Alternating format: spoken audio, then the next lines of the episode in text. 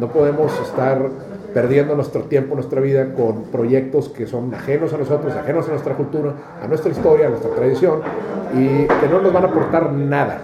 No van a aportar absolutamente nada más que un ingreso económico.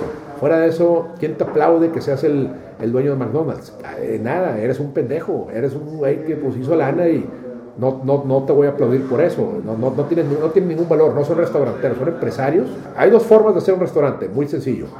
El más interesante es el que estoy yo, que es la famosa cocina de autor, si lo quieres ver. Es el restaurantero que pone su propio restaurante y hace lo que se le pega a su chingada gana. Y eso es lo que yo hago.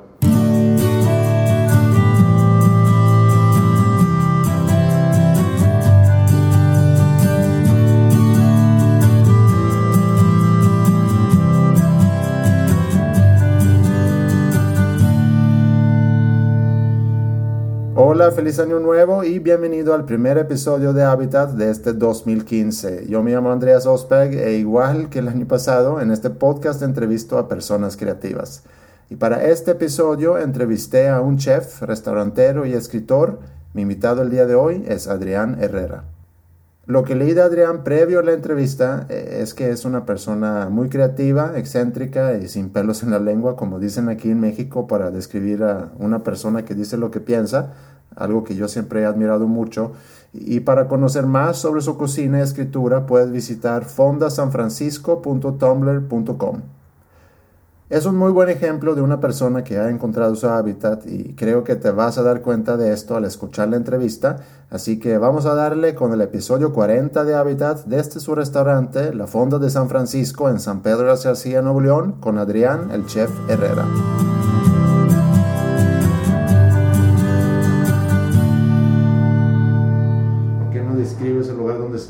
Y cuentas un poco la historia del lugar. Ok, estamos en el privado, que de hecho se llama El Oráculo, pero eso es un, es un sitio privado aquí dentro de la Fonda San Francisco. Es un lugar donde caben 12 personas y eh, está todo pintado de rojo, los focos son amarillos, rojos y anaranjados y está diseñado para crear un ambiente así un poquito extraño. Eh, la historia de la Fonda San Francisco se remonta, se remonta casi 10 años, ya tengo con ella eh, este es el segundo local que tengo. Eh, hace 10 años empecé este proyecto como un intento de basar una cocina moderna mexicana, pero en lo, en lo regional, en lo rústico, en lo casero, en lo indígena. Y sigue siendo la misma idea. ¿Y cómo fue que empezaste con la cocina? Empecé porque yo era artista plástico y eh, un día me cansé, se me acabó el dinero, se acabó el negocio y estuve unos meses sin hacer nada hasta que me decidí empezar a cocinar. Y eh, mucho tiempo después entendí por qué había entrado a la cocina. En el fondo es exactamente lo mismo, es un eh, medio en el que se pueden trabajar los materiales, ¿no? Es una forma de expresar tu creatividad a través de la transformación de la materia para crear algo. Entonces era lo mismo, cambiar un laboratorio a otro. ¿Tú eres de aquí de Monterrey? Sí, pero mis papás son de Tampico, entonces tengo mucha influencia de la cocina huasteca y tampiqueña. ¿Y qué recuerdas de tu infancia aquí en Monterrey? No, todo. Yo, yo, nunca he vivido en ningún lado que no sea Monterrey. ¿no? bien, ¿qué recuerdo de mi infancia en, en, Tampico, en los ranchos de mi familia? Esa sería la pregunta, porque eh, íbamos muy seguido, como, como, toda mi familia está allá, íbamos muy seguido, entonces eh, allá eh, hay un nivel de hospitalidad que es muy diferente a la hostilidad que, que ves aquí en Monterrey, ¿no? Y mis tías siempre nos recibían con comida y todos estos platos los fui absorbiendo. En los ranchos se comía de otra manera, había una serie de, de eventos, eh, ya sea las navidades o bodas o, bautizos, entonces se comía de una manera muy peculiar. Todo esto lo fui aprendiendo poco a poco ya cuando abrí la fonda eh, eh, incorporé muchas de estas influencias en el menú. Pero ¿qué había en tu infancia que a lo mejor te, factores que influyó mucho en, que tú luego ya te volviste en un creativo, empezando a lo mejor con como artista plástico y luego ya como escritor y como cocinero? ¿Había algo en, en, tu familia, algo, se, se, fomentaba mucho la creatividad en el desarrollo de, de, en tu familia, de chico? No, absolutamente, una familia normal, es más, no, ni eso. Mis papás eh, se la pasaban viajando, entonces me quedaba yo solo en la casa y hacía lo que se me pagara mi regalada gana. Yo pienso que fue ese uno de los eh, motivos por los cuales eh, terminé haciendo lo que quise, ¿no? Y sigo haciendo lo que quiero. Entonces no, no, no hubo reglas tan estrictas, tan fijas eh, en cuanto a que tienes que estudiar cierta cosa o hacer esta cosa o hacerla de cierta manera. mis papás no estaban ahí, esa era una gran ventaja. ¿no? Yo soy el, el, el, de, de, los, somos cuatro hermanos, yo soy el menor. Entonces eh, eh, hay, una, hay una enorme libertad ¿no? en, en, esto. ¿Y qué hacían tus papás o qué hacen? Ah, se iban a Europa, se iban a viajar, se iban de vacaciones, se iban a Tampico, se iban a... ¿Pero qué se dedicaban? Ah, mi papá eh, fue ingeniero, mi papá acaba de morir hace un mes, murió ah, a los 91 años. Este, mi papá fue el fundador de una empresa que se llama Cuprum, ah, aluminio. Claro. Las escaleras y todo eso. Sí, sí, sí. Eh, mi mamá, ¿qué hacía? Rezar. Este, como, como toda buena ama de casa mexicana. Pero mi papá fue ingeniero y era una persona que inventaba muchas cosas y tiene varias patentes. Y si tú lo buscas en el Google, hay un par de patentes por ahí de él, ¿no? Eh, yo creo que también a él aprendí la parte práctica de las cosas, no, no la parte eh, filosófica ni teórica, sino lo práctico se lo aprendí a él. Una persona muy focalizada en lo que quería hacer y lo lograba, ¿no? Pues no, no tenía, era un cuchillito de palo, como que dicen, no corta, pero qué bien chinga. Y llegó un punto en que esta, esta influencia eh, me ayudó a, a, concretar todo lo que estoy haciendo ahorita. Dices que tenías mucha libertad de joven. ¿Y cómo, cómo usabas tú esa libertad? Yo creo que había grandes huecos en, el, en, en, en mi agenda diaria, ¿no? Estas, eh, este ocio, pues me lo pasaba leyendo. A mí me encantaba leer. Entonces, desde quinto de primaria, yo recuerdo haber estado devorando las, los libros que había en, mi casa, que eran de mi abuelo, la mayor parte de ellos, estaban en inglés y eran eh, libros de, poesía, libros de literatura, desde luego. Eh, dominaban las antologías, había mucha antología de todo. Entonces creo que eso fue lo que finalmente me, me llevó a, a, tener un estilo de escritura y, y, un estilo de lectura. Yo no leo novelas, leo eh, cuentos y, y, compro muchas antologías. Entonces hasta la fecha. Y lo que yo mejor puedo hacer es eso, es el, el texto breve, el texto corto, el microcuento, ¿sí? cosas que no pasen de, de 10, 15 hojas. ¿En la escuela cómo te iba?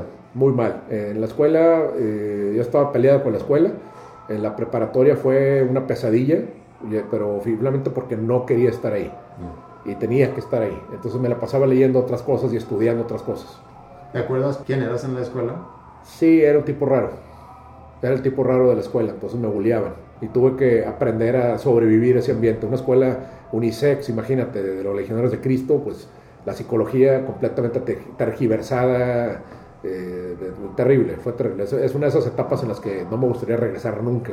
Con algunos no los quiero volver a ver nunca, otros no me interesan, no, no, no, ni para un lado ni para otro, y otros sí los sigo viendo.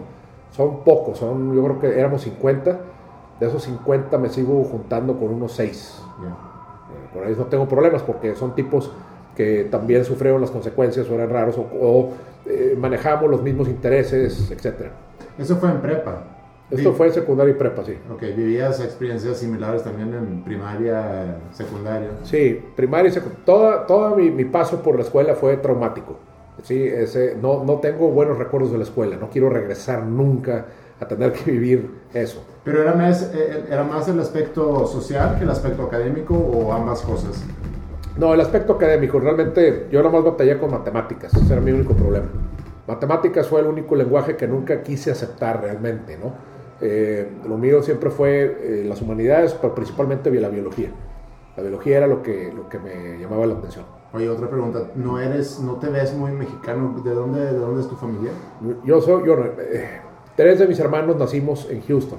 Okay. Mi abuelo era, eh, nació en Cayo Hueso, Florida, hijo de un médico cubano, okay. ¿sí? que a su vez venía de Islas Canarias está complicado, ¿no? Entonces un abuelo que llega a, a Cuba, médico, hace una serie de negocios de, de, farmacias, como decir aquí farmacias Benavides, ¿no? Sí. Y luego manda a su hijo, que es mi abuelo, lo manda a estudiar eh, leyes a Estados Unidos y ahí se queda. Entonces ya él era el abogado de la, no, no sé si la Shell Oil Company o una de estas. Y se va a Venezuela y luego llega a Tampico y se casa con mi abuela. Y ahí se queda por lo del, lo del petróleo. Entonces, eh, mi mamá nace en el 33 ¿sí? O sea, acuérdate que la expropiación fue 37, me parece, ¿no? Por ahí. 36 o 37, no me acuerdo bien, no, ando muy mal en historia hoy. Pero mi abuelo ya se quedó ahí después de la expropiación, no sé qué trabajo consiguió, pero ya se quedó ahí en Tampico. Entonces por eso mi papá se casó con mi mamá. ¿Tenías ídolos de chico? Muchos. Este, Poe siempre fue uno de los, de los ídolos.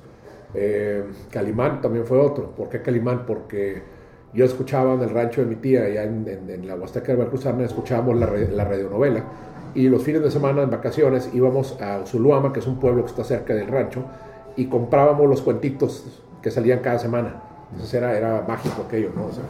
y eh, otro eh, héroe que yo tengo es eh, Charles Darwin, porque yo leí El viaje del Beagle. Mi abuelo tenía esta colección que son los, los Harvard Classics, y estaba el, el, viaje del Beagle, lo leí todo. Entonces fue así como que yo quería ser un naturalista. Y hasta la fecha yo creo que soy un biólogo frustrado.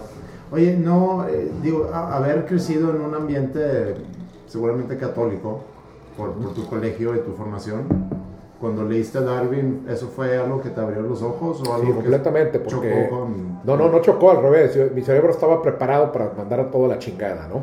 O sea, ya no había, ya no había ningún tipo de remordimiento ni, ni había manera. No, fue algo muy sencillo, pero eh, había mucha rabia guardada porque te empiezas a dar cuenta de, la manipulación y de todo lo, lo tremendo que puede ser un, un lugar como el Instituto Irlandés entonces cuando te pones a leer un poquito de Nietzsche y te pones a leer todo esta, este viaje por la filosofía, pues con más ganas te dan de decirles, oye, esto está mal. Y sí, el, uno de los puntos fuertes de Darwin fue, eh, fue este, estos cuestionamientos morales que te hacías cuando Darwin describe algunas cosas, ¿no? Por ejemplo, hay una, una escena clásica en donde él está en Brasil y en una jungla y ve un insecto eh, envolviendo a otro y matando a otro. Entonces empieza a cuestionarse, bueno, ¿dónde está la bondad y dónde están todas estas propiedades que se, que se, supone que debe tener Dios y por qué no está aquí? Entonces, eh, ¿qué pasa? ¿Ante qué escenario estamos? Pues, eh, ¿Dónde corresponde empezar a cuestionar moralmente esta religión? con otros amigos ahí de la preparatoria, de la secundaria en ese tiempo, empezamos a, hacernos preguntas complicadas y los, los padres encargados pues se dieron cuenta y hubo ahí un choque el choque siempre fue, fue con ellos. Y afortunadamente, pues yo sí salí bien librado junto con otros dos o tres, pero el resto no, el resto sí, sí se tuvo que, que replegar otra vez al mismo lugar donde estaban y hasta la fecha ahí se quedaron. Y se han vuelto, se han vuelto muy mojigatos y muy hipócritas eh, incluso. Pero este, nosotros que nos liberamos llevamos vidas mucho más felices, más, más relajadas mentalmente, eh, más divertidas y no tenemos el tipo de problemas que tienen ellos se rige mucho por la culpa, ¿no? Es una de las tantas cosas, la culpa, el miedo, la, la, manipulación, el, bueno, es, ¿cómo, ¿cómo, quieres que te lo ponga? Es un, es un pozo sin fondo esto de la religión católica, ¿no? ¿Y con qué soñabas de joven? Eh, a mí siempre, yo soñaba con escapar. Eh, hay una escena en quinto primaria, no se me olvida nunca porque eh, yo estaba en el salón que estaba contiguo a, las, a, las, a los campos de fútbol y atrás de eso se veía toda la montaña, todo Chipinque, ¿no? la Sierra Madre. Y recuerdo que estaba yo tomando clases extemporáneas de, matemáticas, que había reprobado, y empezó a soplar un, viento, ¿no? Con, muchísimo polvo, y ya sabes cómo se levantan bolsas de papitas y basura y todo esto, ¿no? Pero aquella escena para mí era increíble, entonces el maestro me preguntó, ¿te gusta el día así? Le dije, sí, sí me gusta mucho. Y no, no pasó a mayores, no me preguntó nada, pero ya muchos años después me acordé de eso y, pensé, bueno, ¿por qué me gustaban los días así? ¿Por qué me siguen gustando los días diferentes? ¿sí? Porque son días justamente eso, que te sacan del, del, del, de la agenda cotidiana, de, la rutina. Son días que tú los ves y dices, hoy no es como el resto del año, hoy no es como los, las últimas tres semanas que fueron idénticas, que no ocurrió nada hoy hay niebla, hoy está lloviendo, hoy hay una polvadera, hoy hay, algo, ¿no? Entonces era, era, era, era un estímulo. Pero también me la pasaba mirando yo a la sierra y para mí era la montaña, era, era el escape. Y no en balde, eh, fui montañista y fui escalador de roca. También. Ahí tengo todo mi equipo y cuando puedo voy y me salgo a las piedras y me meto a los cañones y todo esto. ¿Y después de prepa qué hiciste? Después de prepa entré a medicina, luego eh, me, entré a biología. ¿Por qué medicina? Medicina fue una, una, presión psicológica que yo traía que no entendía de dónde venía. Este, mi mamá fue una, es una persona muy enfermiza, siempre estuvo enfermándose de todo, de todo lo que te puedes imaginar se enfermaba. Y no era hipocondriasis, eran enfermedades reales. Y eh, hubo una, por ejemplo, una cirugía particularmente traumática del pulmón, de un tumor. Y recuerdo muy bien que hubo una cena para, para que si se muere, pues esta fue la última cena y le hablaron a todos los compadres y todos los amigos. Entonces yo fui acumulando una ansiedad durante muchos años y al final no es, no es de extrañar que, que haya seleccionado estudiar medicina. Esa, Perdón, esa cena o, o, ese momento en tu vida fue, a, qué edad tenías tú? Ah, yo haber tenido unos nueve años. Ahora. Diez, a lo mucho, no más, ¿sí? Y eh, eso me fue afectando y yo decidí ser médico inconscientemente como para curar a mamá o para algo así, ¿no? Fui a ver a un psiquiatra y, en, el, en, estas eh, entrevistas se dejó entrever que esa era una de las razones, ¿no? Entonces cuando finalmente me liberé de aquello, dejé de estudiar medicina. ¿Cuántos años estuviste en medicina? Dos años. Dos años. Dos años. ¿Y sentiste durante esos dos años que a lo mejor no es lo mío esto? O, no, no lo cuestionaba, no lo cuestionaba. Yo simplemente lo hacía y ahí está, pero porque no, no, no, no estaba bajo terapia. Ya bajo terapia ya te puedes dar cuenta de muchas cosas de por qué actuamos de cierta manera. Y eh, siempre cuando te moleste o, sea un impedimento para hacer otras cosas, entonces tienes que poner la atención. Para eso es la psiquiatría finalmente, la psicología. Entonces cuando, cuando alcancé esta liberación dije, ya, no, va, no más. Y ahí dije, bueno, ¿ahora qué voy a hacer? No tengo idea de lo que voy a hacer. Entonces mi papá me dijo, pues este, no, te vas a no te vas a poner a tirar la hueva ni te vas a hacer pendejo. Entonces me, fui a trabajar al rancho. Nosotros fuimos ganaderos, tenemos una engorda en Cadereyta, cerca de Cadereyta. Y estuve ahí unos meses, pues un buen tiempo, y luego ya me decidí por las artes plásticas. Y ahí, ahí estuve como casi, casi 10 años. ¿Pero te metiste a estudiar artes plásticas? No. Eh, mi papá tenía un amigo que eh, desarrolló un producto que se llama concreto polimérico, que es un concreto hecho con plásticos, con plásticos eh, y con, con eh, material inorgánico como fillers, ¿no? como de sílice y todo esto. Entonces aprendí a utilizarlo, porque me fui al DF a aprender a utilizarlo y cuando regresé dije, quiero jugar con esto. Me puse a jugar con este, con este material y de ahí salió, dije, bueno, pues voy a hacer esto. Entonces, ahí desarrollé un interés por la paleontología y la geología, entonces me puse a hacer réplicas de fósiles, y entre otras muchas cosas, ¿no? Pero y me hice amigo de un paleontólogo muy conocido que es eh, Wolfgang Stinesbeck, que está ahorita en, Alemania, ¿no? Y él fue el que me enseñó un poquito de paleontología y, hacíamos muchos field trips y entonces me, fue así como que un, un, lifestyle, una forma de vida. Y luego me iba al desierto a buscar eh, petroglifos y cosas por el estilo y también los copiaba. Entonces fue, fueron ocho años de llevar un estilo de vida que increíble. ¿Y tus papás qué, qué, decían acerca de tu selección de profesión? Nada, nada, porque ya estaba muy joven yo, ya, digo, ellos estaban más grandes, yo era el más joven, pues que haga lo que él quiera, ¿no? Pues me apoyaban en el sentido que no, no me lo prohibían, o sea, no, no, les importaba, mientras no les costara, creo que eso fue el asunto, ¿no? De que, pues mientras este, tenga dinero para sobrevivir, creo que no hay problema.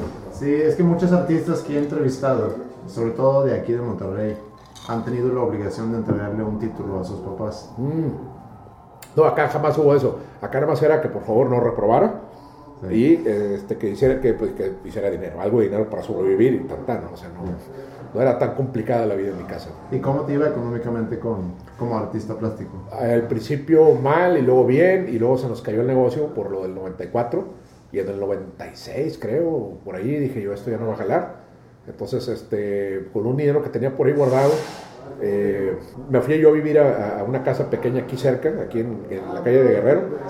Un departamento en realidad, ¿no? Compré todo el equipo de cocina, compré muchísimos libros de cocina y me encerré durante tres años. Me encerré. Y sobreviví durante tres años, estudiando en mi casa y haciendo cenas. Cada fin de semana le hablaba a, mis amigos y les decía, hoy pues, voy a hacer una cena italiana o francesa o española o mexicana, lo que fuera me divertí mucho también. Pero ¿cómo, cómo, cómo fue el, la transición de artista plástico a, a, la cocina? Ah, pues porque me fue mal y ya estaba con broncas de pagar rentas y de, no poder pagar nóminas y no poder todo esto. Y dije, bueno, pues lo único que me queda hacer ahorita es este, buscar otra alternativa. Ya, esto ya, ya, ya, no, ya, ya no puedo seguir con esto y esto de andar pegándole al artista no, no es lo mío. La parte práctica, mi papá siempre estuvo ahí, siempre estoy presente, ¿no? Entonces, eh, por alguna razón, empecé a cocinar. No tengo idea cómo, pero empecé a cocinar. Todavía no sé cuál es la, la lógica de fondo, sí, es como te decía hace rato. Tiene que ver con el hecho de que, está, de que es una expresión de mi creatividad. Hay una fuerza que está constantemente queriendo expresarse, queriendo mover cosas y, modificarlas con, con, lumbre o con ácidos o con sal o con lo que sea y hacerlo. Entonces eso, eso no va a cambiar. Y este, ¿por qué la cocina? Pues es, como te digo, se parece mucho al arte en ese sentido, al laboratorio. Ah, no, pero ¿sabes qué? Creo que, creo que sí hay, faltó decir algo importante, por supuesto. Dada mi, eh, ¿cómo se llama? Mi, mi cambio radical de pensamiento cuando estaba en la secundaria, tercera secundaria, primero de prepa, después entendí también por qué estaba en la cocina. La cocina finalmente es el templo, es el cuerpo, y el cuerpo no tiene alma, no tiene espíritu, es solamente un cuerpo, y el cuerpo en la cocina es la religión del cuerpo. La gastronomía es la religión del cuerpo. Entonces finalmente fui a dar, este, fui a hacer algo que iba de acuerdo también con mi forma de ver las cosas, mi percepción de, de, lo que es esta vida, ¿no? Es una vida que no tiene por qué tener ningún propósito, cada uno se fija su propósito, no existe un, un esquema de supervivencia, eh, ¿cómo se llama?, extracorporal. ¿Qué hacer? Bueno, pues desarrollar la sensualidad, ¿no? Desarrollar los sentidos. Yo finalmente terminé ahí por esta razón. O sea, en el fondo existe, existe una justificación muy fuerte a nivel filosófico. ¿Podrías elaborar eso un poco más? La religión, eh, las religiones cristianas, no sé de otras, pero la religión cristiana considera que el cuerpo es solamente una, una, fase que va, que, se va, que va a pasar a otra más importante, más trascendente. Eh, cree que el cuerpo es el medio para alojar a una sustancia que es eterna, que es, este, que es inmaterial y de la cual no se puede probar su existencia ni, ni, ni, se probará nunca. Pero entonces, ese es el detalle, es decir, a ver, ¿qué es lo que se supone que, que, debemos de, aceptar? Aceptar que con, esta, con este cuerpo lo vamos a mortificar, lo vamos a privar de ciertos placeres para alcanzar un premio en un lugar del cual no sabemos absolutamente nada, eh, me parece que no. Entonces, si, si esta es la vida que tenemos y este es el cuerpo que tenemos, hay que desarrollarlo de acuerdo a las reglas del cuerpo, no las reglas del alma. Ese es mi, punto de vista. Pero ahí también pudiera entrar, por ejemplo, la música. Totalmente, nomás que yo en el caso de la gastronomía, porque es algo directo, tiene que ver con la fisiología, ¿no? la música, bueno, es el sistema nervioso, lo que tú quieras, pero este, la parte más material, más de supervivencia, más inmediata de llevarse objetos, o sea, cosas orgánicas a la boca, masticarlas, eh, disolverlas con ácidos, sacar esto, eh, es, es, es, muy, muy directo, ¿no? muy crudo. Reflexiono de repente sobre el hecho que no tengo un gusto muy definido gastronómico. A mí se me hace raro cuando una persona me dice que nunca escucho música o no tengo un gusto definido en cuanto a la música, se me hace muy raro. Pero como una persona que a lo mejor no escucha música debería de ponerse a entrenar su oído, yo a lo mejor tendría que entrenar mi paladar, porque se me hace increíble de las personas que, como dices tú, que juntan diferentes eh, materias primas y sacan y inventan sabores nuevos, que todavía no logro disfrutar mucho y siento que me estoy perdiendo algo muy importante. Eh, eh, sí, sí, pero también quizás no sea para todos. Hay personas que no crecieron con esa cultura. Eh, otros crecimos indirectamente con eso o directamente y la desarrollamos después, porque yo tengo amigos que viven en, en, lugares que, están, que han sido bendecidos por, por una gran cocina y no la aprecian, no les importa. Entonces, creo que tú lo debes de decidir, debes de decidir si quieres desarrollar un gusto. Creo que depende de ti decir, ahora voy a empezar a meterme en cata de vinos o en cata de cervezas, ahora voy a empezar a meterme a comida, voy a entrenarme y voy a disfrutar mi vida de acuerdo a estos parámetros. Pero eso es una decisión consciente que tú debes de tomar. No, no, no hay nada hecho, eh, prehecho, es decir, eh, prefijado, ¿no? De que tú, eh, porque estás en una cultura con una gastronomía muy importante, debes de aprender. No. En Francia eso es un mito, de que los franceses todos comen así, no es cierto, tengo amigos franceses que van y comen McDonald's y no tienen idea de lo que es un beef bourguignon y cosas por el estilo. Entonces no es cierto. Son, esos mitos no, no funcionan. La realidad es otra. La realidad es tú tienes que decidirlo, tienes que decir quiero meterme a esto y hay gente que incluso se mete y se sale porque no le gustó. No es lo de ellos. Entonces tal vez tu percepción de la vida va por otro lado, va por el lado de la música, va por el lado quizá de la literatura, de lo que sea. Entonces no hay que complicarse la vida. Sería interesante que te metieras a ese mundo porque finalmente, como te digo, es una cosa del cuerpo, no es nada ajeno a él. Entonces creo que tu cuerpo te lo va a agradecer.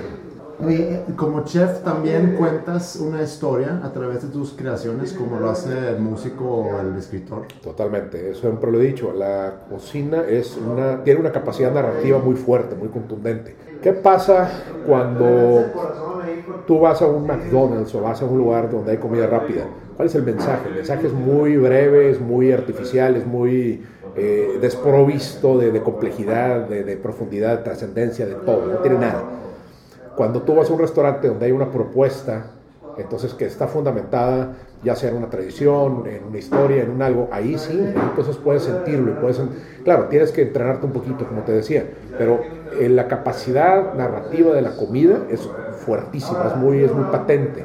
Entonces sí, completamente. Y yo como, aparte yo soy escritor, yo, a mí me gusta mezclar las dos cosas y crear este híbrido de gastronomía con, con literatura, ¿no? Que es este, justamente lo proyecto aquí. En la mesa se proyecta todo eso. ¿Y, cuáles son las historias que tú cuentas o buscas contar? Busco contar historias, primero que todo, de, de relación con, con, la historia, de relación con la región y de relación con la, con la tradición, en, la medida en la que se puede, ¿no?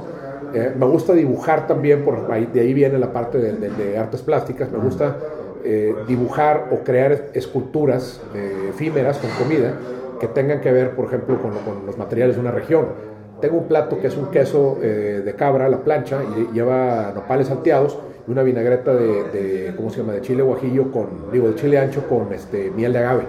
Entonces, ¿qué pasa?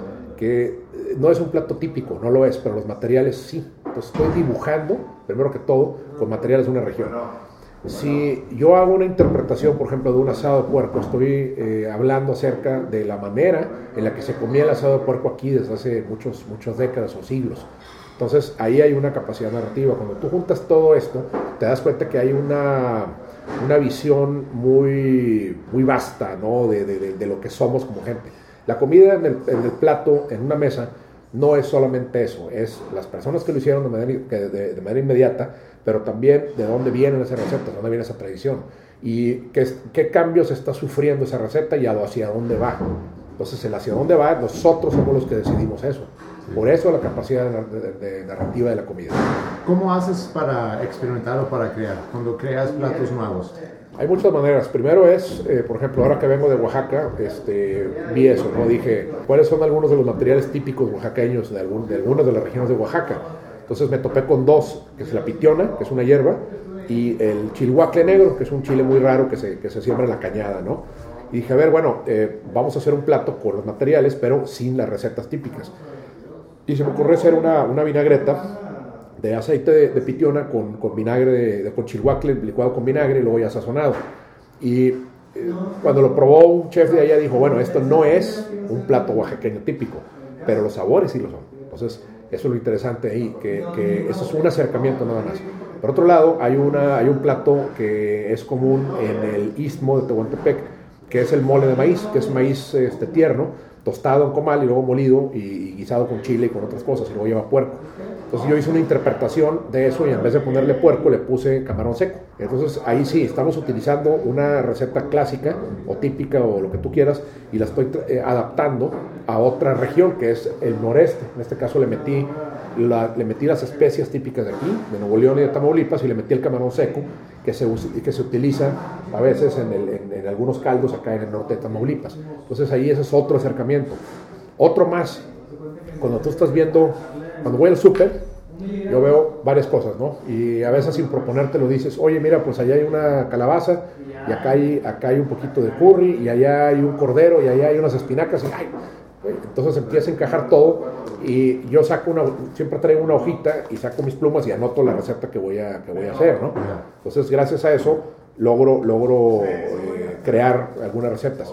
Otro acercamiento es, compro muchísima literatura, ¿no? Mucho libro.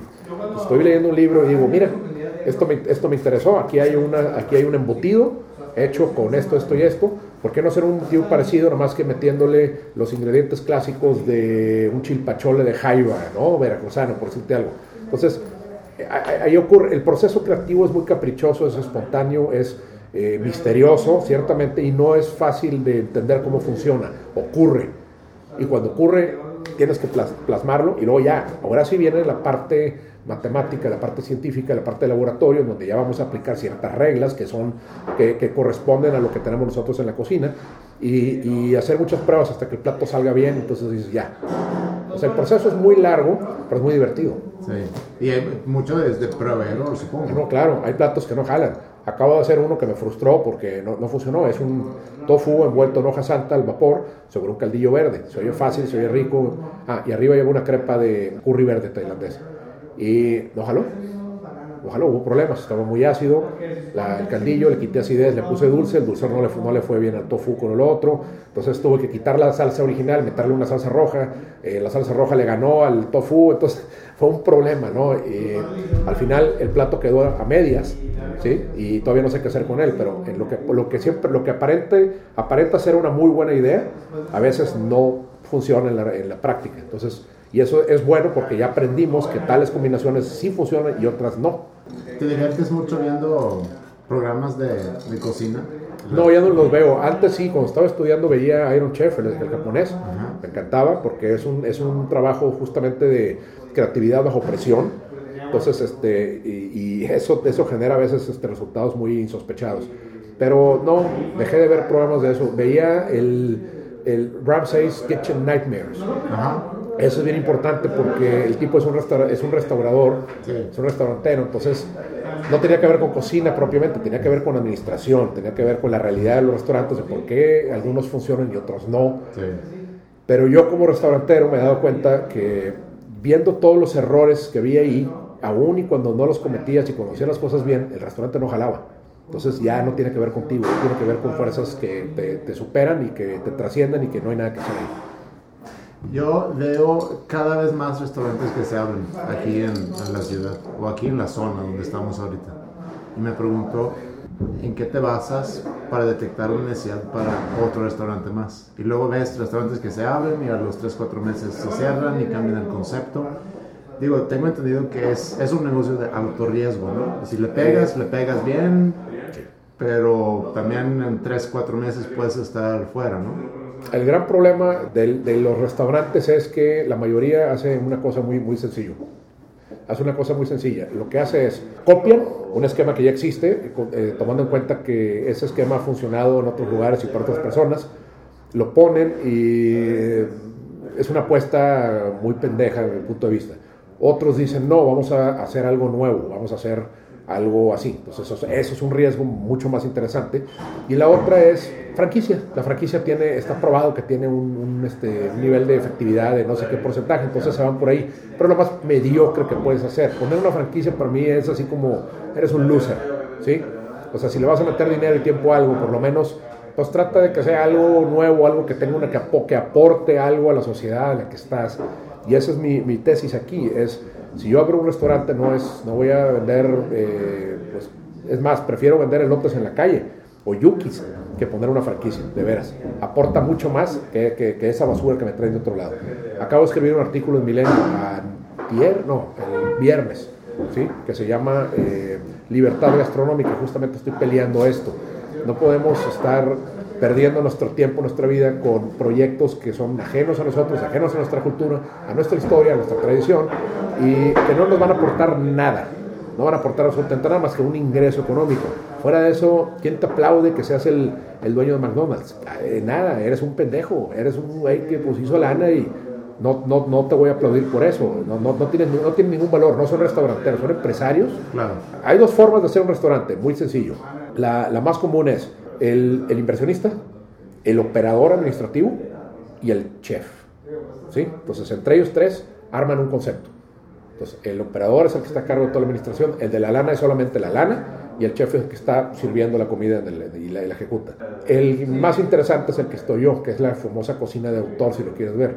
Es el restaurantero que pone su propio restaurante y hace lo que se le pega a su chingada gana. Y eso es lo que yo hago. ¿Sí? Entonces, cuando yo me he asociado con otras personas, me ha ido bien porque me han respetado, el, bueno, me ha ido bien no económicamente, pero han respetado mi cocina, entonces viene siendo lo mismo. ¿sí? Ellos me administran, no se meten con la cocina. Entonces ese es el mejor esquema que puedes hacer. Y ese es el tipo de restaurante que tiene un valor y ese es el restaurante que menos tenemos en, en México. Es el que más se necesita. Y es chistoso, digo, siendo una cultura gastronómica tan rica que... Es una cultura gastronómica rica, pero es una cultura que no tiene conciencia de sí misma. Eso es el gran problema. Solamente algunas áreas, el DF, Ensenada, Oaxaca, sí, pero por ejemplo Nuevo León está arrancando apenas. Veracruz es un, es un asco porque es uno de los estados más ricos en términos gastronómicos. Yo creo que incluso supera a Oaxaca. Y es un estado muerto, es un estado dormido, que está en una especie de, de catalepsia, que no, no, no, no, no quiere no quiere ponerse a trabajar y reconocer que tiene una cultura muy fuerte, muy importante. Tampico es lo mismo, el mismo caso. Además tiene ahí un problema de seguridad, entonces bueno, eh, va para largo, va para muy largo esto en este país. ¿Cómo es el ambiente entre restauranteros aquí en Monterrey? Mira, lo que pasa es que aquí está dominado primero por grupos, son tres o cuatro grupos que tienen una serie de restaurantes, unos de sushi, otros de pizzas, otros de no sé qué, entonces eh, pues son grupos empresariales, netamente, ahí no, no hay mucho que hacer. Los chefs son los que entre ellos tienen una relación un poco más estrecha, eso es a lo que te refieres. Sí. Eh, de, de, los cocineros de Monterrey, de los, que, de los que estamos un poquito haciendo más ruido, sí, los llevamos muy bien, la mayoría nos llevamos bien. Si tu estilo como chef fuera un género musical, ¿cuál sería? Eh, definitivamente metal. Sí, porque es, una, es intensidad, es visceral, es muy orgánico, eh, frenético a veces, agresivo, pero está muy bien estructurado. Black Sabbath, ¿te das cuenta? Sí, un Black Sabbath mezclado con Iron Maiden, con... ¿sí? Oye, y si nos movimos un poco de, de la cocina, eh, leí una entrevista contigo, decías que a México le, le, haría bien ser gobernado por, por alemanes o por japoneses. ¿Podrías elaborar un poco más ese tema? México tiene un proceso democrático eh, ineficiente. Eh, México es un país con muy poca educación que no está generando el, el, ímpetu democrático que pueda llegar a poner a gente competente en el poder. Entonces, con personas poco educadas, con unos, bueno, pinches nacos profesionales que hemos puesto nosotros en la presidencia, ignorantes, nacos, eh, gente peligrosa, incluso homicidas, hay de todo, pero menos lo que se necesita, que es gente preparada. Eh, la gente, la poca gente educada que ha llegado a la presidencia, pues ha tenido que toparse con esta realidad de que los que están abajo no, no, no dan el kilo. Entonces han hecho pendejada tras pendejada y han permitido que el país se desmadre.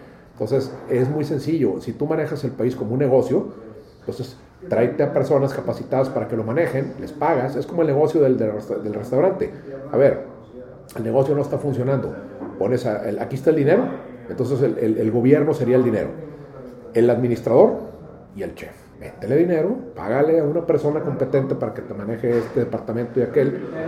Le pones una casa aquí y allá y vas a ver qué rápido se dejan venir gente que realmente va a, va, hacer lo que está haciendo y lo hace bien. Por eso yo creo que el país no tiene futuro, a menos que se invierta en educación.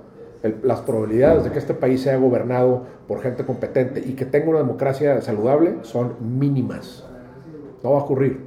Si, fuéramos a traer a gente de, fuera, ¿cuánta gente tendría que venir para hacerse cargo del, del país? Porque con Cualquier cosa entre el orden de los eh, 10 mil a 25 mil personas, más o menos. Yo creo que un poco más incluso. Mira, vamos a doblar eso, calcúlale, con 50 mil personas se puede hacer una diferencia notable. Y, por ejemplo, el tema de la inseguridad ahorita no te lo va a permitir, pero... Y luego esta pendejada de, de, la, de la autosuficiencia y del, pues es un asunto nacionalista, así, ¿no? De, de, el mexicano no lo va a dejar porque el mexicano vive, vive bebido este, de estos caldos, estas mieles absurdas de, de, de, la Virgencita del Tepeyac, de los niños héroes, de, de nuestra eh, heroica este, milicia. Entonces, eh, todo eso es basura, eh, no sirve para nada. Entonces, mientras no, no, nos, no hagamos a un lado esas cosas y las dejemos en donde deben de estar, no va a haber un progreso real. El progreso real viene primero que todo con la parte educativa, que es la base absoluta de todo esto. Segundo, una buena administración, nada más. Sí. Pero no ves que haya que hayamos tenido en los últimos 10 años, 5 años algún progreso? No. No sé, digo, tú dime, ve el presidente que tenemos, ve el no, problema que tenemos. No, eso estoy de acuerdo. El, el, los gobernantes seguramente no son mejores ahorita que hace 5 o 10 años. El pero... problema, el problema del, del progreso tiene que ver con una sola cosa, tiene que ver con el hecho de que de repente progresas y luego ya no. Como no se mantiene esta constancia, se vuelve a derrumbar todo lo que, lo que construiste. Sí, pero me refiero un poco a nivel sociedad. No, el, el, el progreso se da porque existe, es, es, es, ilusorio, se da porque existe ya una, una sociedad eh, sometida a un proceso de globalización. Entonces esto te da la idea o la noción de que estamos en todo el mundo y que estamos eh, avanzando y que estamos una buena democracia y que tenemos una percepción distinta y no es cierto. Me refiero un poco al, al pensamiento, siento que hay más apertura, menos homofobia, más eh, igualdad entre géneros. Falta muchísimo, pero son pequeños progresos que siento que se está haciendo. Hay una resistencia ya más fuerte entre los jóvenes de ventilar lo que piensan, eh, salir a manifestarse, que a lo mejor no se veía tanto antes. Me refiero a, ese tipo de cosas que, está, que se está abriendo un poco la mentalidad a lo mejor de la gente, que, pues que a lo mejor en unos cuantos años más se va a reflejar en, más arriba.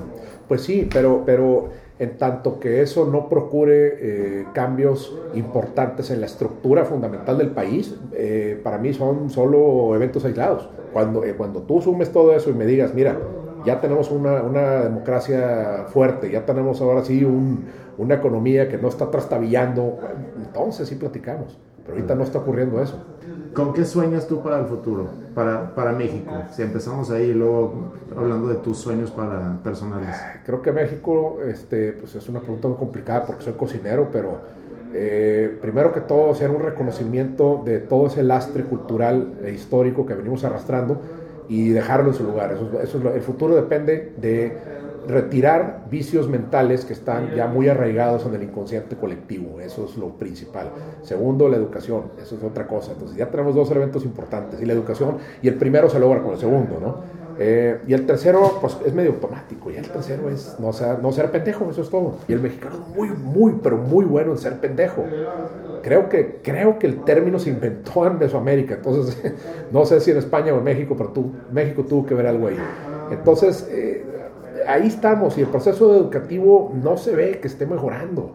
las cifras son apabullantes y, son negativas. Entonces, eso es, eso es lo que me impide ver con claridad lo que va a ocurrir de aquí a 15 o 20 años. Lamentablemente así es. ¿Y qué aspectos disfrutas de la sociedad o del país? el, país sí, el país tiene una, una, potencia sociológica muy fuerte porque hay una variedad étnica increíble, una, una diversidad social muy marcada. Entonces, eh, por encima de los problemas que esto pueda traer, también tiene una serie de ventajas que se están explotando, desde luego. ¿no? Entonces creo que la riqueza social del país es su mejor eh, valor. Esa es mi, mi, opinión. ¿Y tú con qué sueñas para tu futuro? ¿El mío? No, este es mi futuro. Esto ya, en donde estás ahorita, eso es lo que vas a hacer el resto de tu vida. No, no, no, no. Simplemente me puedo, el día de mañana puedo tomar la decisión de cambiar de, de profesión o de, de actitud o de algo y lo hago. O sea, mi futuro está diseñado para ser relajado, para no estar bajo esquemas así rígidos, decir, esta es mi vocación, yo nací para hacer esto, pues son mamadas. Este, yo no nací para hacer nada más que para estar vivo y morirme el día que me muera. ¿sí? Entonces, eh, eso es este es mi futuro. Mi futuro es estar haciendo lo que yo quiero, eh, lo estoy haciendo, me la estoy pasando de puta madre y lo que venga lo hago y lo acepto y veré qué tan factible es si se me ocurre, por ejemplo, de repente ser tenista profesional o, o algo así, ¿no? Este, o, eh, soldado o, este, astronauta en todo caso. Pero por lo pronto eh, estoy sacando mis libros, yo sigo con mi cocina, me encanta y, este, y veo por mi familia y mis amigos y, y hago una aportación a mi sociedad, eso es lo que estoy viviendo ahorita. ¿Y a qué edad sientes que o crees que entendiste ese aspecto de ti mismo, de que quién eres, cuál es tu aportación, cuál es tu pasión? Mm, hace poco, hace poco, yo creo que fue hace unos 10 años, justamente cuando puse la, la primera fonda, cuando abrí la fonda, eh, fue un, aspecto, un fenómeno catártico increíble, es una sensación de liberación completa, de decir, ya entendí que la vida no tiene ningún, este, no te pide permiso, no te pide disculpas, simplemente ocurre y ocurre bajo tus reglas. Y eh, cuando entendí eso dije, ya, estoy donde debo estar. Mis ambiciones Generalmente la gente ambiciona fama, dinero, etcétera. Yo no tengo ninguna ambición. Esta era mi ambición, la estoy viviendo. Este es mi sueño, aquí estoy. Entonces, hacia donde vaya es, un, es bueno. La dirección que lleve es automática y es buena. La acepto. ¿Cómo te describes como persona? Necio, intenso, con carácter, un poquito desquiciado, sí. Eh, a veces me salgo del camino y me eh, divago por ahí y luego regreso, pero en el fondo soy una persona muy optimista aunque parezca lo contrario, soy una persona, y un optimista. ¿Y cómo crees que te perciben los demás? Todo lo contrario. Como amargado y como pesimista y como peligroso y como una serie de cosas ahí, ¿no? ¿Y cómo te gustaría que te percibieran? No me importa.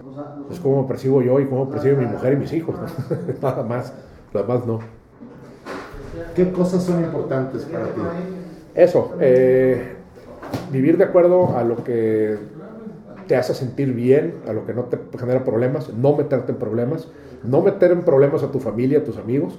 Y una cosa que es bien importante, que yo creo que es la base, es aportar algo. No vivo solo, no, no vivo en un puto agujero en la montaña o en el desierto. Creo que si voy a hacer algo también tiene que tener una connotación social, una connotación de servicio, por lo menos. Y eh, ahí sí me estoy yo forzando a mí mismo a hacer algo, ¿no? O sea, eh, sí reconozco que, que, también puede ser una ilusión, que uno no tiene que hacer nada realmente, pero la libertad de poder proponerte a ti mismo una forma de vivir, eh, de, darle un propósito a tu vida, pues es válido, ¿no? No es algo absoluto, pero ese es mi punto de vista. Entonces, darle algo a, este, a la sociedad, hacer una, una inversión ahí, eso es fundamental en mi, desde mi punto de vista. Hablando de la aportación y, pensando ahorita en, en tu profesión y, y, cómo lo estás llevando, ¿Tú ves que, que, tu aportación es un poco restaurar, o cómo, cómo podría decirlo? ¿Qué palabra usar en español? Actualizar o... Restaurar, actualizar y, y, continuar una cultura culinaria del país o de la zona donde tú bueno, te encuentras. Sí, sí porque mi, mi, mi, punto de vista es que las cocinas mexicanas, no existe la cocina propiamente, sino es una mezcla o una combinación de cocinas altamente regionalizadas, focalizadas, que, son entre regiones y ciudades y casa y son muchos fenómenos juntos, pero al final del día lo que tenemos es eso. Entonces, ¿por qué no empezar por reconocer estas eh, eh, regiones, el valor que tienen estas regiones, sacarlo adelante y esta aportación pues finalmente se va a trasminar hacia, hacia un, un, ejemplo más, más grande, ¿no? más generalizado. Yo lo que yo estoy haciendo ahorita es eso. Pero yo pues, mañana puedo cambiar de opinión, por eso te digo. Pero por lo pronto este, estoy muy clavado en el detalle de ver cuáles son las características de la cocina que tenemos aquí, cómo actualizarla, cómo reivindicarla, darla a conocer y cómo lanzarla hacia, hacia un futuro pues más o menos inmediato, de aquí a cinco años. ¿Qué otra cosa te, te gustaría hacer o probar? Escribir, nada más. Creo que este, finalmente el, el, lifestyle que yo perseguí eh, cuando era más joven, hace 20 años, que era el del naturalista, ¿no? El de era viajar y de eh, ya lo hice de cierta manera con la escultura, entonces ahorita quiero viajar pero con la mente, quiero, quiero dedicarme a escribir y ahorita tengo muy poco tiempo porque este negocio es muy, muy celoso y no te permite tener ese tiempo de relajación para estar realmente clavado en la, escritura. Entonces yo creo que es lo único y, me, queda claro que para allá voy. ¿Te gusta escribir cuentos, entiendo? Todo, narrativa, cuento, descripciones, eh, poemas no tanto porque no soy muy bueno para eso. ¿Y te gusta el terror? especialmente el terror. ¿Qué es lo que te llama la atención del terror? No sé, es algo morboso. El, yo desde niño este, me identifico mucho con eso, ¿no? Entonces, mis pesadillas yo las alucinaba y todavía me, encantan mis pesadillas. El primer libro que leí completo fue una selección de las obras de Edgar Allan Poe en quinto primaria, que era un libro de mi abuelo. Y de hecho tuve muchas pesadillas y mi mamá descubrió el libro y me, lo, me lo, quitó y lo, lo, tiró, lo escondió, no sé qué pasó. El primer cuento que recuerdo haber leído de Poe fue El barril de amontillado que escribí una reseña en el Milenio, de hecho. Hace rato contestaste esa pregunta, pero, pero quiero hablar un poco de reconocimiento, la necesidad de reconocimiento. Dices que realmente te vale más lo que piensan los demás. Sí. Pero si vamos un poco más a fondo, porque al final de cuentas dependes también del reconocimiento de, pues, de la gente para que el negocio pueda seguir funcionando. Sí, bueno, es que finalmente no estoy en contra del reconocimiento. Eso hay que ser muy pendejo. El reconocimiento en un momento dado lo que te, te da es una voz en la que puedes amplificar tu mensaje. Entonces hay que, hay que verlo desde el punto de vista práctico. ¿no? Yo hablaba en términos psicológicos. Hay, hay, personas, mira, pobrecitos, de veras, me dan tanta lástima. Eh, estaba viendo el otro día, antier creo, ahí en el Facebook, una persona que cumplió años y que dijo, gracias, de veras, gracias a todos los que me felicitaron, porque de veras que se siente muy bien. Y, y luego otra chava le puso más o menos el mismo mensaje. Yo digo, bueno, coño, qué, qué, qué, qué gente sin amor, ¿no? Necesitan un abrazo necesitan sí, una, caricia ahí porque quiere que los felicite, no tienen amigos, están solos, veto a saber, ¿no? Pero te lo ponen ahí muy, con mucha seriedad, ¿no? Entonces, yo siempre que cocino en lugares o que participo en eventos, a veces nos dan reconocimientos, ¿no? Ya ves cómo llega siempre a un consultorio médico y están el chinguero de diplomas y de reconocimientos de, de, de simposios y de todos los tienen colgados. Y para médicos es bien importante eso porque es así como que credenciales, es, mira, soy un chingón. Y a mí no me gusta. Ese show off a mí no me gusta. No lo hago. No, de hecho, todos esos reconocimientos y cosas y los están guardados en un cajón. Mi mujer es la que los guarda, yo no. Y mi suegra, este, mi suegra es muy buena gente, siempre que salgo en el periódico lo saca, lo, recorta y lo guarda, ¿no? Pero eh, yo no, simplemente está ahí, me preguntan quién soy o qué he hecho, qué, pues ven a comer y, eso es lo, la comida habla por sí misma, ¿no? O mis artículos del periódico. A mí me gusta expresar lo que pienso y lo pongo porque sé que me va Mira, es como el tatuaje, ¿no? Dicen, este, oye, ¿por qué no te lo pusiste en un lugar donde no se vea? Bueno, pendejo, el tatuaje es para verse, ¿no? Finalmente, a menos que sea un talismán que para ti tiene una influencia metafísica, mística, pues adelante. Pero generalmente el tatuaje es, para, es una pintura que es para mostrarla, para, para, comunicar algo y, para, es parte de como ponerte un sombrero o un cinto, una, una playera. Entonces, este, acá, acá es igual el, poner tu forma de pensar en un medio electrónico donde te están siguiendo muchas personas o mucha gente lo ve, pues estás creando un impacto, estás creando una diferencia, estás revolviendo algo. Entonces es, es un proceso natural, ¿no? Eh, es como andar gritando a boca de jarro en, arriba de un, de un este, bloque en la calle que tú vas, eh, eres de izquierda o eres de derecha. Y aquí, aquí lo mismo. Pero lo que no me gusta es esta banalidad, que bueno, bien incluida, pero la banalidad... de de, estos procesos que ya están estandarizados como los cumpleaños. y luego hay otras gentes que ponen, es increíble, y no ponen nada. Entonces obviamente lo hacen porque están tirando un anzuelo para que en los comentarios, ¿qué hermano? ¿Qué pasó? Dinos, cuéntanos. No, pues qué pendejada. Acá no, acá yo pongo lo que yo pienso, que creo que es eh, congruente, que, que, tiene un cierto interés, que puede ser chistoso, que puede ser reflexivo, y lo pongo. Pero disfrutas la interacción comentarios, preguntas que llegan a raíz de tus textos o eh, inclusive alguien que viene aquí a comer y que quiere conversar contigo sobre su experiencia. Sí, no, mira, el, yo no creo, no es que no crea, es que hay una estadística que está bien probada, que, que los likes no se transforman en clientes, punto. Eh, los likes son likes ahí y ahí está y quedó. Algunos se pueden llegar a escapar y pueden venir aquí, sí. El otro día vino un chavo que, por ejemplo, me seguía en, en Instagram y que se le antojó una hamburguesa que puse y vino. Entonces, pero es muy raro. O sea, no dependemos realmente de eso. No es, si tú me dices, págale a Facebook para que te, para que te publicite el restaurante, no lo voy a hacer. No, no funciona. Entonces, prefiero pagarle al norte o al periódico tal o a volatear. Es más, más, mucho más efectivo, más directo. Sobre todo porque es gente que está aquí. Y allá un gran porcentaje de las personas están en el DF o en Texas o en no sé en dónde. Entonces, pero puedes escoger a quién quieres llegar. Sí, también, pero... Hay eh, muchas métricas ahorita en Facebook que yo creo que va a ir matando todo eso es lo que hace el norte y los medios convencionales. Pues ojalá. Yo no veo cómo, cómo pueden seguir cobrando lo que cobran por un anuncio cuando algo como Facebook puede atinarle tan directo a, a que un público que esté exactamente a un radio de 5 kilómetros de tu lugar que te llega la información. No, sí funciona. Acuérdate que Facebook también está comprando likes. Entonces también hay un chanchullo que dices, bueno, hay de todo, ¿no? Pero al final de cuentas es repetición. Entre más veces veo yo tu anuncio, es más probable es que... más probable que digas, vamos, no. Sí, sí, sí, sí, sí. Pero eh, hasta el día de hoy te digo, el, yo prefiero usar el, Facebook como una herramienta de publicidad que sea netamente mediática, nada más, y que, que, si de ahí sacamos a alguien para que venga aquí, pues qué bueno. No, me, me refería más a la interacción, porque al final de cuentas en tu profesión, como escritor y como chef, estás buscando una comunicación con la gente. Por supuesto, por eso el Facebook son muy activo y todos los días estoy poniendo cosas. Es una necesidad, no, no, no, no es algo, si no vamos a terminar pues como hace 50 años con un periódico, una revistita, un, sí, no, no, no. Tenemos una herramienta muy fuerte, muy poderosa que llega a todo el mundo. Me acaba de pedir amistad un tipo en Tailandia, por ejemplo, ¿no? Otro en la India, dices tú, bueno, ¿de dónde salieron? No tengo idea y te metes a sus websites ahí y, y no hay nada en inglés, no hay nada, no les entiendes. Entonces, qué, qué interesante que, que son cocineros y están, de alguna manera entienden el lenguaje y ahí están de amigos y te ponen like cuando subes unos tacos o una pizza o algo, ¿no? Pero bueno. ¿Qué otros países admiras tú en, cuanto a la cocina? Eh, China, sin lugar a dudas es mi, mi, país favorito. La Gran China y todas sus regiones, este, de ahí nos iríamos...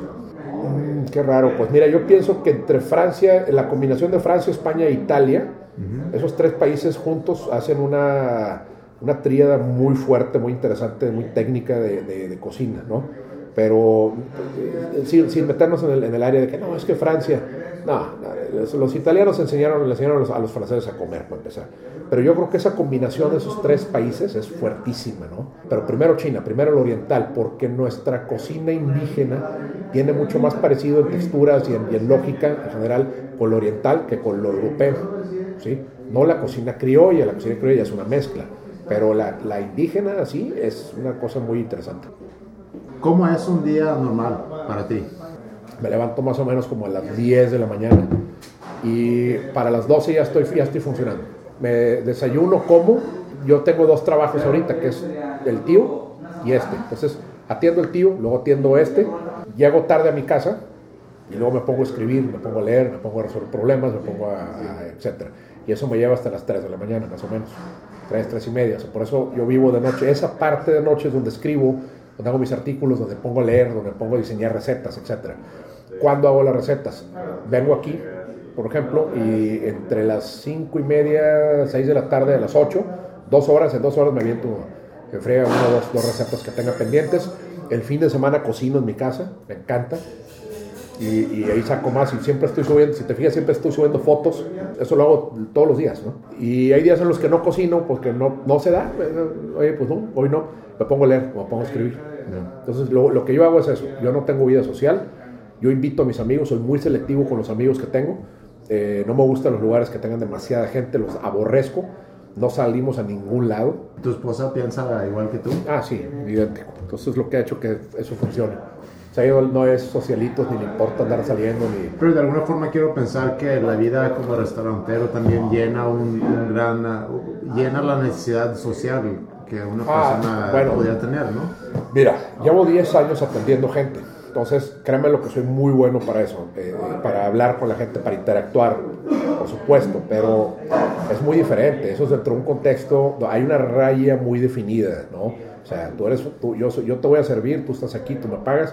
No somos amigos, eh, pero lo curioso es que la mitad de mis amigos ahorita los he sacado de los de mis restaurantes. O sea, ahorita gente que, que venía muy seguido nos empezamos a involucrar y ahora somos grandes amigos. Pero sí, la parte social no es que sea antisocial, es simplemente que no, no me gusta. A la gente en general no le gusta mucho ir a un lugar y poder decir que el dueño es mi amigo. ¿No, no sientes tú que pasa mucho eso aquí? Sí, pero bueno, es que a diferencia de otros restaurantes, yo atiendo personalmente al cliente y para mí no es un cliente, es un huésped, es un invitado. Yo soy su anfitrión. Entonces ahí sí hay una gran diferencia. Que yo sigo principios que yo mismo me fijé al principio cuando, cuando abrí el restaurante no, porque yo como yo no trabajé en ningún restaurante ni en ninguna parte, yo abrí directamente mi fonda. Todo lo que aprendí o desaprendí lo hice aquí. Entonces yo dije, voy a hacer las cosas bajo estas reglas, bajo esta normativa, y es la misma agenda que he seguido durante 10 años. Entonces yo a la gente la trato como invitados, como estás, eh, te voy a vender esto, este vino, etcétera, pues, te estás dando sus vueltas y los, atiendes correctamente. Y eso es lo que la gente quiere. Quiere un negocio personalizado, quiere un negocio con seres humanos, no con robots ni con menús artificiales que no dicen nada. Vienen por una buena historia, un buen ambiente y un trato preferencial. Eso es lo que hace quejar a la fonda. Tú no estudiaste, ¿cómo se llama? Gastronomía. Sí, sí estudié gastronomía, pero en mi casa y a mi estilo. sí, lo que voy es, no fuiste a una institución. No fui a una institución y no trabajé tampoco en ningún restaurante. Alguien que ahorita está en prepa y que está pensando en su futuro, de que quiere estudiar, qué carrera estudiar, a qué, a qué voy a hacer después de prepa, ¿qué, qué le recomendarías a esa persona? Que si, quiera, pero que si quiere estudiar gastronomía. No, no, no, en general. Ah, no, que se haga pendejo un tiempo, porque hay gente que tiene muy claro eso, hay gente que tuvo una familia que los presionan mucho y que les dicen por dónde irse y su, su reto va a ser deshacerse de eso con el tiempo, conforme el tiempo pasa. Va a haber dos chavos que ahorita van con la idea de que quieren hacer algo porque les llamó la atención, después se dan cuenta que querían hacer otra cosa y tienen que decidir si, si se pasan a eso o no. Entonces, no, es imposible dar, dar una, una, guía. Cada vida es tan distinta y no, no podemos predecir lo que va a ocurrir. ¿Hay algo que no te he preguntado, que te debería haber preguntado? ¿Algo que quisieras tú agregar a la entrevista? No, yo estoy muy contento con mi vida. Es una vida de mucho estrés, sí, pero si no aprendes a lidiar con el estrés, pues te, mueres. Pero fuera del estrés no tengo frustraciones, cosas que la mente, fuera de no haber sido biólogo, pero esa etapa ya pasó y, prefiero leer los libros, ¿no? los naturalistas del siglo XIX y siglo, siglo XX y todo. no tengo esa bronca, ya no tengo broncas psicológicas graves que me impidan sacar mi trabajo o llevar mi vida bien. Eh, mi problema ahorita es que tengo un problema de sobrepeso real y eso es, eso es lo único que me preocupa. ¿eh? Verdaderamente te lo digo. Eh, tener un problema de sobrepeso es pues, una cuestión de salud. Este, pero pues es natural en mi, en mi profesión. Sí. Y está, lo que está por delante pues es, es más interesante porque está el, el, otro estilo de vida que estoy persiguiendo, que es la de ya dedicarme de lleno a escribir, y la cocina pues eh, dar, de pasarla a segundo término. ¿Quién, en tu opinión, quién debería yo entrevistar en mi podcast? Antonio Rovira. Es un, es un arquitecto, que, eh, ilustrador, dibujante, muy bueno, y además es, este, es un cazador y ha ido mucho, ha ido mucho al África y en los años 70 se fue a Chiapas de cacería y lo agarró la guerrilla y el ejército y tiene unas historias muy intensas. Creo que es un, es un sujeto que definitivamente te va a transmitir cosas reales y bastante humanas. Ese es uno. El otro que deberías de entrevistar, a Luis Petersen también. Luis Petersen lo conoces. No. Es el director editorial de Milenio, aquí en Monterrey. Okay. Este, ese es otro personaje que también trae, trae él, él, estudió filosofía y letras en Guadalajara, no, en el DF creo, y es de Guadalajara, pero está aquí y también trae, trae este, una intensidad ahí interesante, trae una profundidad, ¿no? Y como reportero, o sea, como experto en, en, en cuestiones mediáticas, pues trae una percepción muy inmediata de la realidad de la política, de todo esto. Pero también su background de filosofía le ayuda bastante para, para dar con el trasfondo de las cosas. ¿no? Sí. Esos dos personajes definitivamente te, te recomendaría que los, este, que los, que los entrevistaras. Muy bien. Cada entrevista la termino con una canción. Si tú tienes una, la podemos poner. Tengo una, Electric Funeral de Black Sabbath. Eso me gusta bastante. De hecho, la voy a poner ahorita la sí. Adrián, pues muchas gracias por tu tiempo. Gracias a ti. A tus órdenes.